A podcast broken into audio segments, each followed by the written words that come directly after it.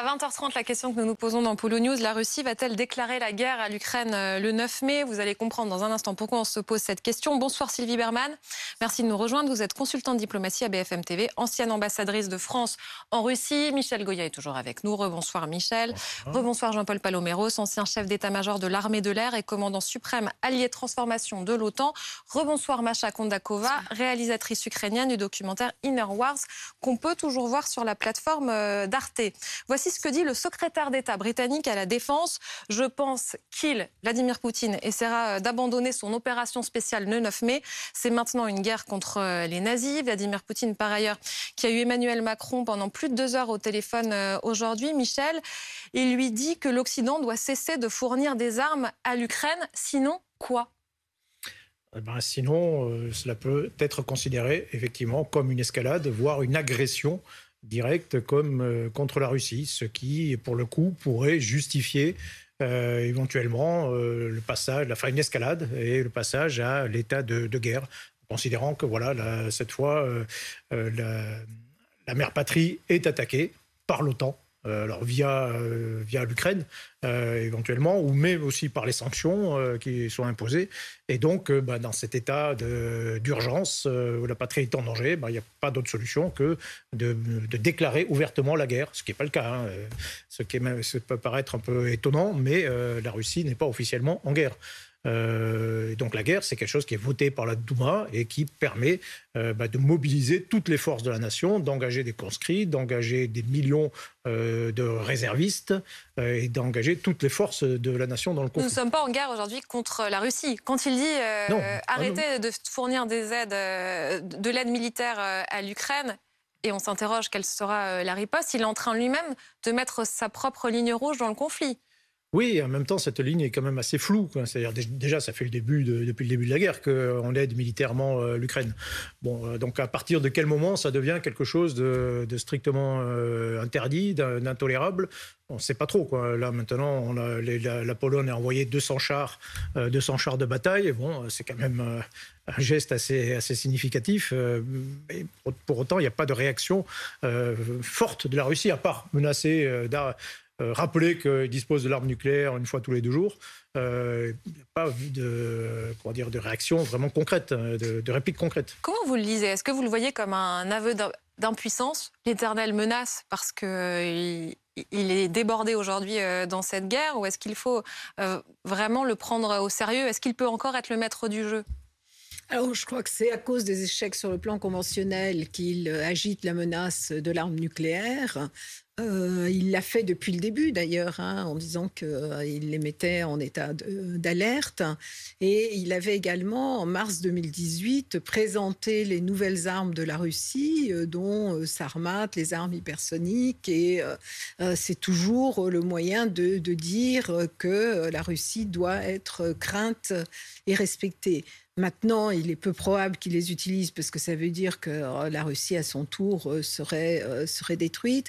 De même que tout le, discours euh, sur les armes fournies par euh, les Occidentaux, bah, il ne peut pas faire grand-chose en réalité. Et quand on dit qu'il va déclarer la guerre, mais déclarer la guerre contre qui? Mmh. Il n'arrive pas pour le moment à prendre complètement Mariupol, il n'est pas arrivé à prendre Kiev, il n'est pas arrivé à prendre la totalité du Donbass euh, loin de là. Il ne va pas faire une guerre au pays de l'OTAN. Est-ce qu'une nouvelle phase est inévitable dans ce conflit? Moi, il me semble qu'il y a un processus euh, évidemment assez cynique, c'est le processus de russification, si on peut l'appeler comme ça, euh, des zones qui sont plus ou moins conquises. Et c'est vrai qu'à partir de ce moment-là, si on admet cette logique-là, euh, il y a un vrai problème, c'est que la ligne rouge, elle se, elle se rapproche. Ce n'est plus la frontière de l'Ukraine, c'est la frontière des zones qui sont prises par, par les Russes.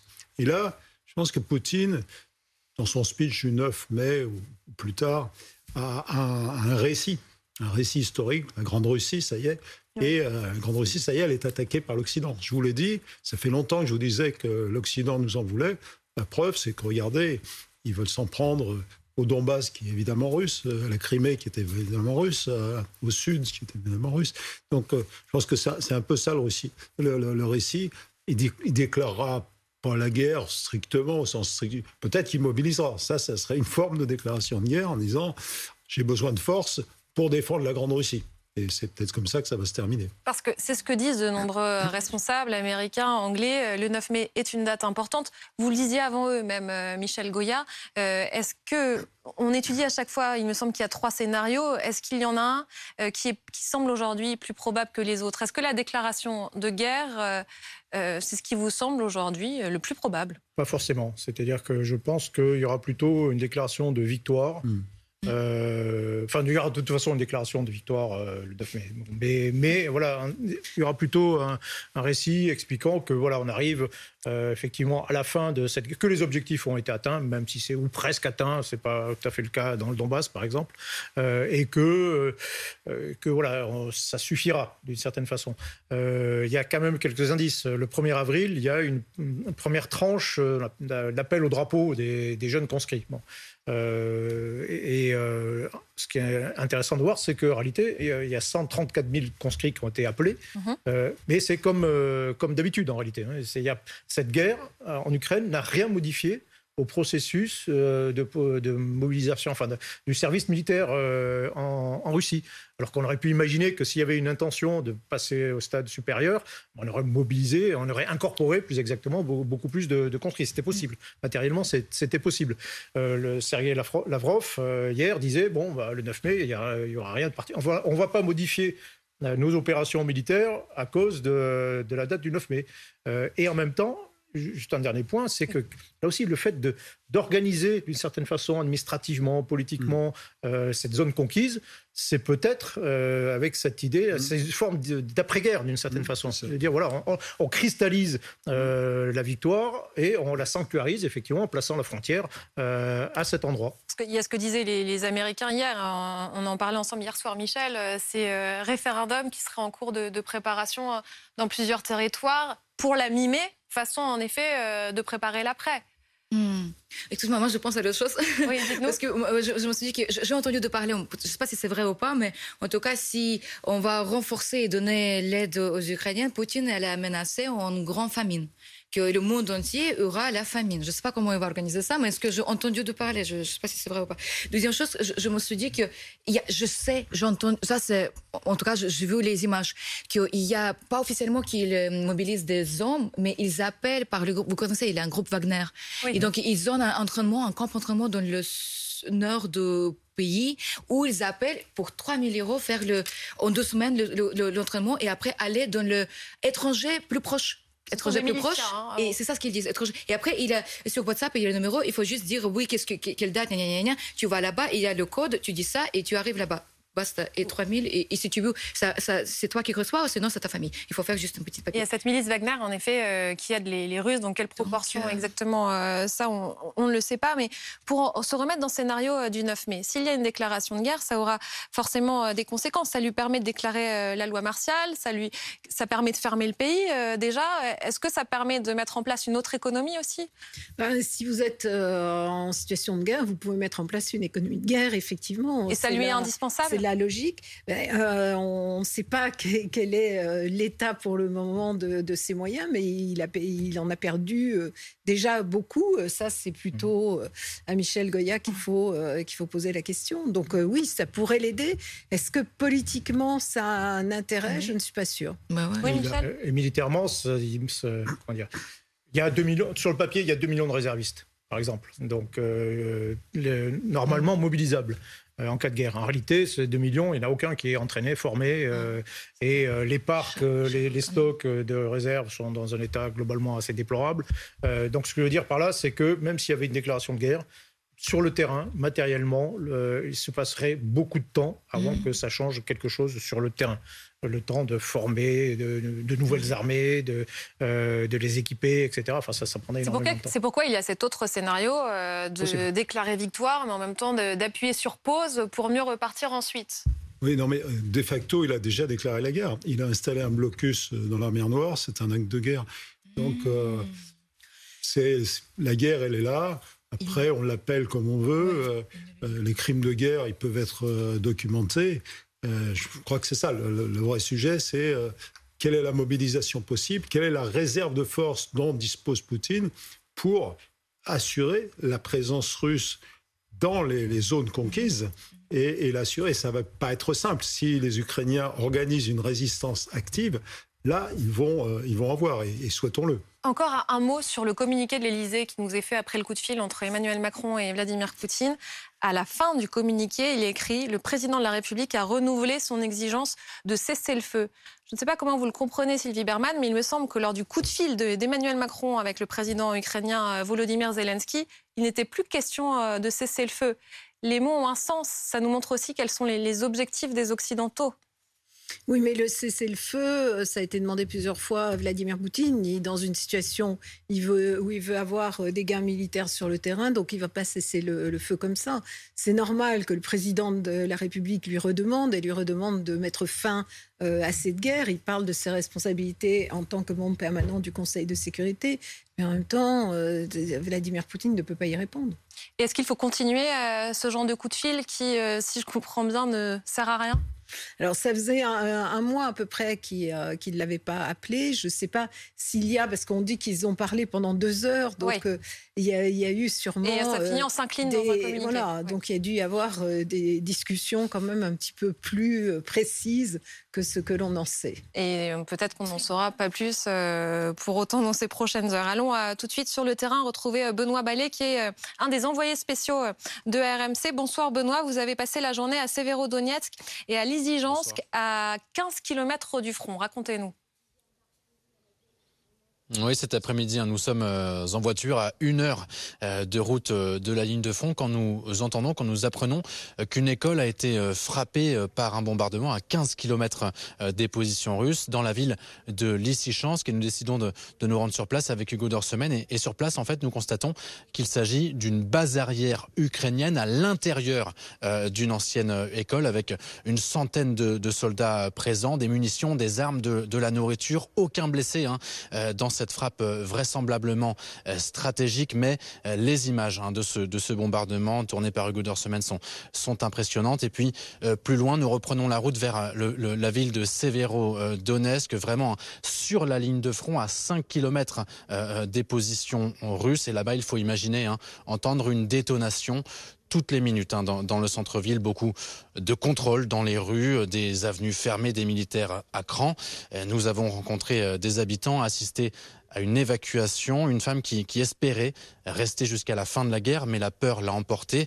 Une autre nous a montré les impacts de missiles sur la, garderie en face de son immeuble, les trous euh, creusés par les, obus au pied de son immeuble. Euh, euh, ceux qui restent ici à, Sévérodonetsk ont peur, hein. même dans les abris en sous-sol.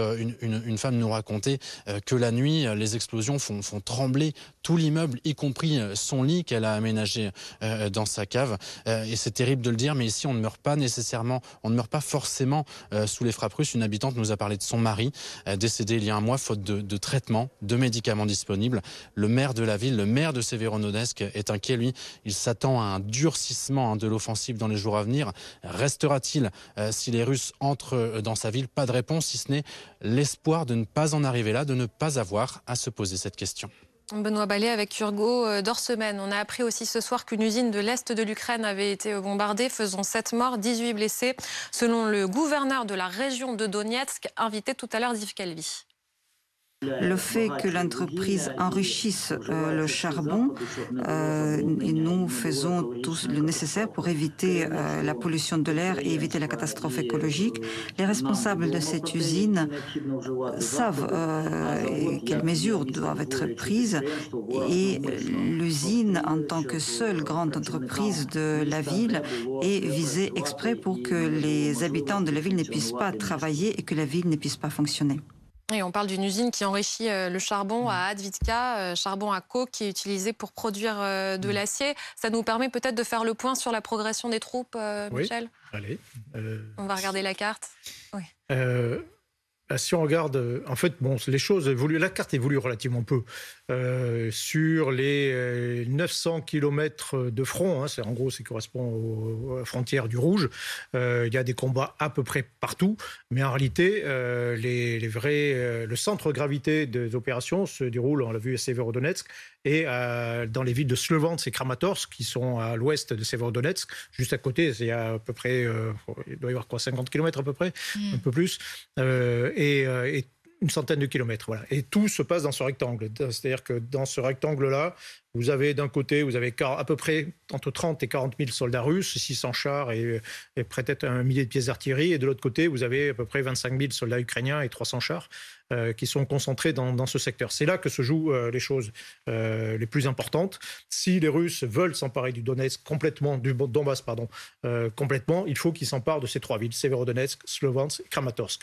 et déjà, il faut qu'ils y arrivent, ce qui n'est pas, pas évident. Severodonetsk est abordé depuis le 2 mars, donc ça fait déjà euh, deux mois qu'il y a des combats à, l'intérieur. Et puis chacune de ces villes, ce sera un nouveau Mariupol. Mm. Euh, et donc, euh, déjà, l'idée d'une victoire dans le Donbass pour le 9 mai, c'est complètement illusoire. et puis même, même simplement s'emparer de, de, ces, de ces villes, ça va être très compliqué. ça prendrait des mois et des mois? Oui, en admettant qu'ils y parviennent, euh, ce mm. qui n'est pas forcément évident. Là, on est sur des combats de village. Euh, on se bat pendant des semaines pour s'emparer d'un village. Euh, et donc, on est sur quelque chose qui ressemble beaucoup à euh, la Première Guerre mondiale, hein, avec des, des, lignes retranchées de, part et d'autre, euh, des combats sur quelques centaines de mètres, et un équilibre global des forces. Qui, qui, qui, explique le fait que les, choses ont tendance un peu à se figer. On parlait beaucoup météo dans la première phase. Là, est-ce qu'elle est plus à l'avantage des Russes ou pas? Oui, alors en général, on pourrait beaucoup mieux parler de l'influence de la météo sur les opérations aériennes, par exemple. mais oui, c'est euh, on, euh, euh, on, doit être toujours un peu dans la période de, dégel et donc il y a, problème de circulation, moins dans le Donbass que ça peut être le cas dans la région de Kiev.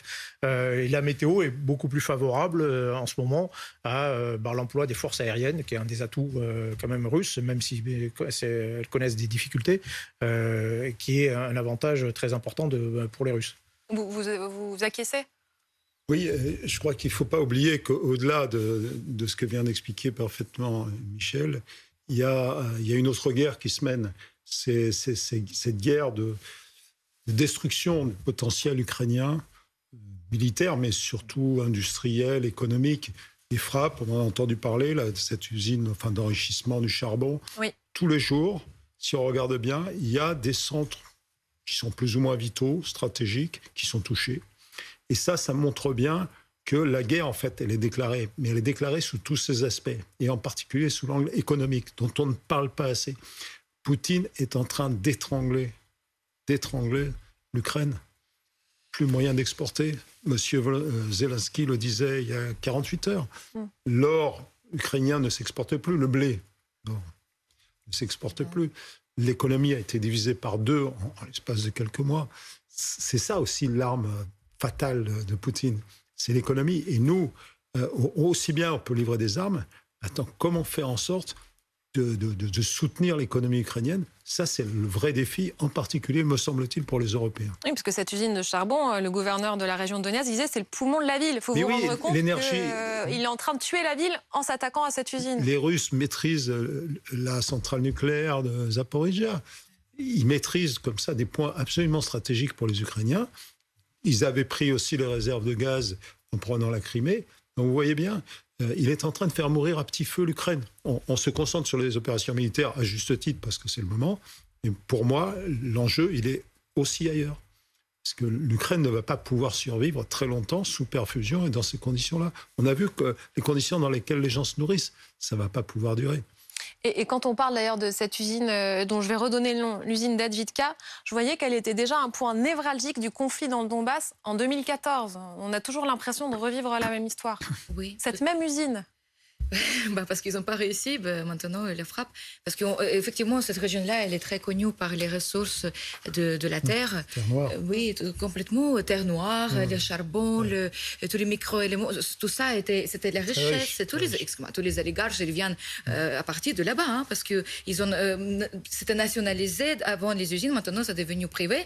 Et après les chutes de l'Union soviétique en 1991, et donc boum, euh, ils sont devenus très riches. Et, voilà, c'est parti. Et cette, cette région-là, elle était très très riche. Donc ils vous avez raison. De, et c'est ça, en fait, le vrai. Pourquoi il faut déclarer la guerre si on peut détruire euh, tous les, tous les points importants pour, que, pour prendre les, population, la population en azur? Et surtout, excusez-moi, je ne parle pas de crimes de la guerre, de viol des femmes. Combien de femmes sont enceintes après le, une autre arme que, que les soldats russes. Euh, voilà, utilisés sur le terrain ukrainien, je, je n'ose pas me prononcer. Il y a beaucoup de traumatisme déjà au niveau de, peuple et surtout que vous avez dit par rapport de donc, qu'est-ce qui se passe aujourd'hui? Est-ce que c'est vraiment... Et, après, vous voyez, tous nos, tous nos regards est sur Mariupol en ce moment et l'attaque d'autres choses qui sont très importantes pour euh, l'Ukraine pour la vie de la population. C'est horrible. Vous avez raison, il est important qu'on parle de cette guerre euh, économique. Il la guerre, euh, c'est un des volets de la guerre économique, la guerre déclarée aux oligarques. On apprend que Bercy continue de les sanctionner. 64 propriétés sont désormais visées. En tout, on en est à 24 milliards d'euros gelés hein, et, non pas saisis. Ils sont pour l'instant gelés. Par exemple, on va peut-être voir cette propriété à Saint-Tropez de l'homme d'affaires Michael Friedman, dont la fortune était estimée en 2019 à plus de 14 milliards d'euros. Il y a 10 chambres, 580 mètres carrés, accès direct à la mer, sauna, hammam, jacuzzi, même une piste d'hélicoptère euh, privé. Ça fait 18 euh, 000 euros les trois jours hein, pour ceux qui, veulent euh, le louer. Bon, ce n'est maintenant plus possible. Il aura besoin bientôt, je pense, de vous mettre en location. Ça vous fait rigoler. Il y a aussi un immeuble à Paris qui fait partie des bâtiments visés par le fisc à l'angle de la rue de Solferino qui pourrait valoir, nous dit-on, 100 millions d'euros. On s'interroge plus globalement, Sylvie Berman, à quoi servent euh, ces sanctions, il n'y a pas d'effondrement de l'économie russe aujourd'hui Il n'y a pas d'effondrement de l'économie russe. De toute façon, il n'y aura pas d'effondrement à très court terme. Euh, Poutine, en fait, avait déjà demandé aux oligarques de rapatrier leurs investissements en Russie et de moins investir euh, en Occident. Alors certes, il y a toutes ces propriétés, mais les sanctions n'auront d'effet qu'à très long terme. Et en fait, on s'est imaginé que les oligarques euh, allaient supplier Poutine de changer de politique et d'arrêter la guerre, mais bien sûr que non, parce que euh, ils dépendent entièrement de lui. D'ailleurs, il y a un, oligarque qui n'est pas un des plus grands, mais qui avait mis sur son compte, je crois, je ne sais plus si c'était Instagram ou un autre, qui était contre la guerre, euh, bah, il a été menacé, il a dû fuir le pays, son entreprise a été vendue de, de force. Donc, euh, je ne crois pas que dans l'immédiat, ça changera quelque chose. C'est surtout euh, symbolique, effectivement. Je pense que les oligarques, évidemment, ne sont pas heureux de cette situation-là, mais ils n'ont pas les moyens de faire pression sur euh, Vladimir Poutine. Et, plus globalement, pour les en ce qui concerne les sanctions économiques prises contre la Russie, je voyais que la hausse annuelle des prix s'est accélérée à près de 17% au 1er avril. Donc, il y a une inflation elle va être euh, subie, elle est déjà subie de plein fouet euh, par euh, la population. Quelles conséquences, selon vous, ça peut avoir à, moyen terme? Alors, il peut y avoir un mécontentement de, la population, mais en même temps, c'est une population qui est extrêmement résiliente. À l'époque de Yeltsin, c'était 2500% d'inflation. Donc, si vous comparez à cette période-là, euh, finalement, ce, n'est pas si grave. Cela étant, le niveau de vie, euh, le pouvoir d'achat des, Russes a, baissé régulièrement depuis 2014. Et en fait, la seule chose qui les, qui les avait fait réagir, c'est quand il y a eu une réforme euh, des retraites et que les Russes avaient dû travailler plus longtemps. Donc là, il y avait eu quelques manifestations, mais autrement, c'est tout à fait rare. Jean-Paul Paloméros, on n'a jamais euh, arrêté une guerre avec des sanctions économiques. Bah, c'est un ensemble, si vous voulez. Quand on se lance dans un effort de guerre, euh, il faut, euh, il faut essayer de jouer sur tous les, sur tous les fronts. Mais ce n'est pas le même tempo, si vous voulez. Là, on est dans les opérations militaires. Il faut que les Ukrainiens résistent, sinon il n'y aura plus d'Ukraine. C'est aussi simple que ça. Moi, ce qui se dessine sur les sanctions, c'est plutôt une stratégie de long terme, en particulier pour l'Europe. Hein. C'est l'Union européenne qui est au cœur du sujet. Hein. Euh, si elle doit accueillir un jour l'Ukraine en particulier. C'est euh, voilà, est-ce qu'on va vraiment sérieusement parler d'autonomie stratégique? C'est ça la question. Parce qu'on ne va pas instantanément changer le cours des choses. Vous avez vu sur le gaz, c'est quasiment impossible. Enfin, on est pris dans un. On n'y est pas encore. on est dans un cercle vicieux. Parce que le volume de gaz qui est nécessaire pour alimenter l'Europe, et en particulier les pays comme l'Allemagne, est colossal. Je pense que même si on met tous les producteurs de gaz et si on a les moyens de faire venir du gaz liquéfié, on n'en aura encore pas assez. Il faut regarder les chiffres. Ils sont colossaux. Donc, on ne va pas renverser ça. En revanche, si progressivement on acquiert une autonomie parce qu'on fera. Et là, on rentre dans la politique énergétique et dans la politique écologique. Hein, c'est la même chose. Euh, si on rentre dans des énergies renouvelables, ça va prendre du temps. Si on revient sur le nucléaire, si, si et si, oui, peut-être que l'Europe aura une chance et, on évitera peut-être sur le long terme ce genre de choses, mais pas sur le court terme. C'est strictement impossible. Donc il faut composer avec ça. Et il faut voir jusqu'à quel point nos populations, nos populations quels sont prêtes. efforts on est prêt à faire les Voilà, c'est ça. En fait, la vraie question, c'est quels efforts nous sommes, nous, les Allemands, enfin tous les Européens, ensemble, si possible, sont prêts à faire pour soutenir l'Ukraine.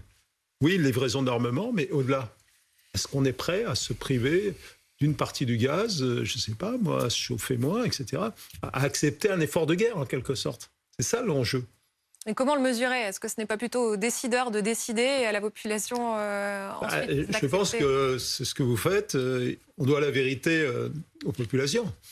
En dire si vraiment vous pensez que ça en vaut la peine, cette Ukraine, et de conserver une Ukraine indépendante et démocratique au sein d'une Europe élargie, bah, il va falloir se serrer un peu la ceinture. Mais après tout, euh, est-ce que c'est pas ça aussi Avec tout l'effort collectif qui peut être fait ensuite au sein d'une population pour aider les plus pauvres, pour que les plus aisés participent plus à l'effort collectif aussi que les plus pauvres. Je vous vois euh, frémir, euh, Sylvie Berman.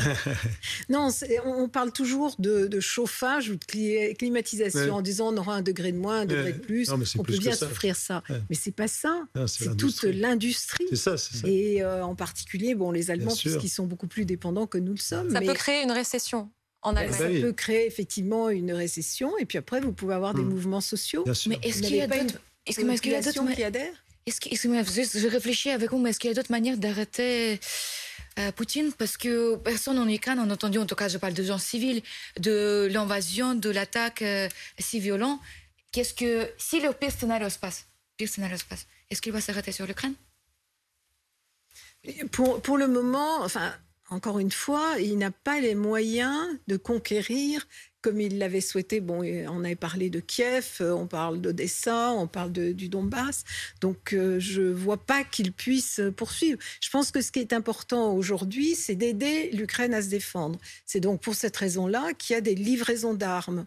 Au-delà, on a pris des sanctions qui, pour certaines, ont un caractère plus symbolique qu'économique. Il y a une recherche d'autonomie énergétique de l'Union européenne, mais ça va prendre du temps. Merci beaucoup d'avoir été avec nous euh, ce soir.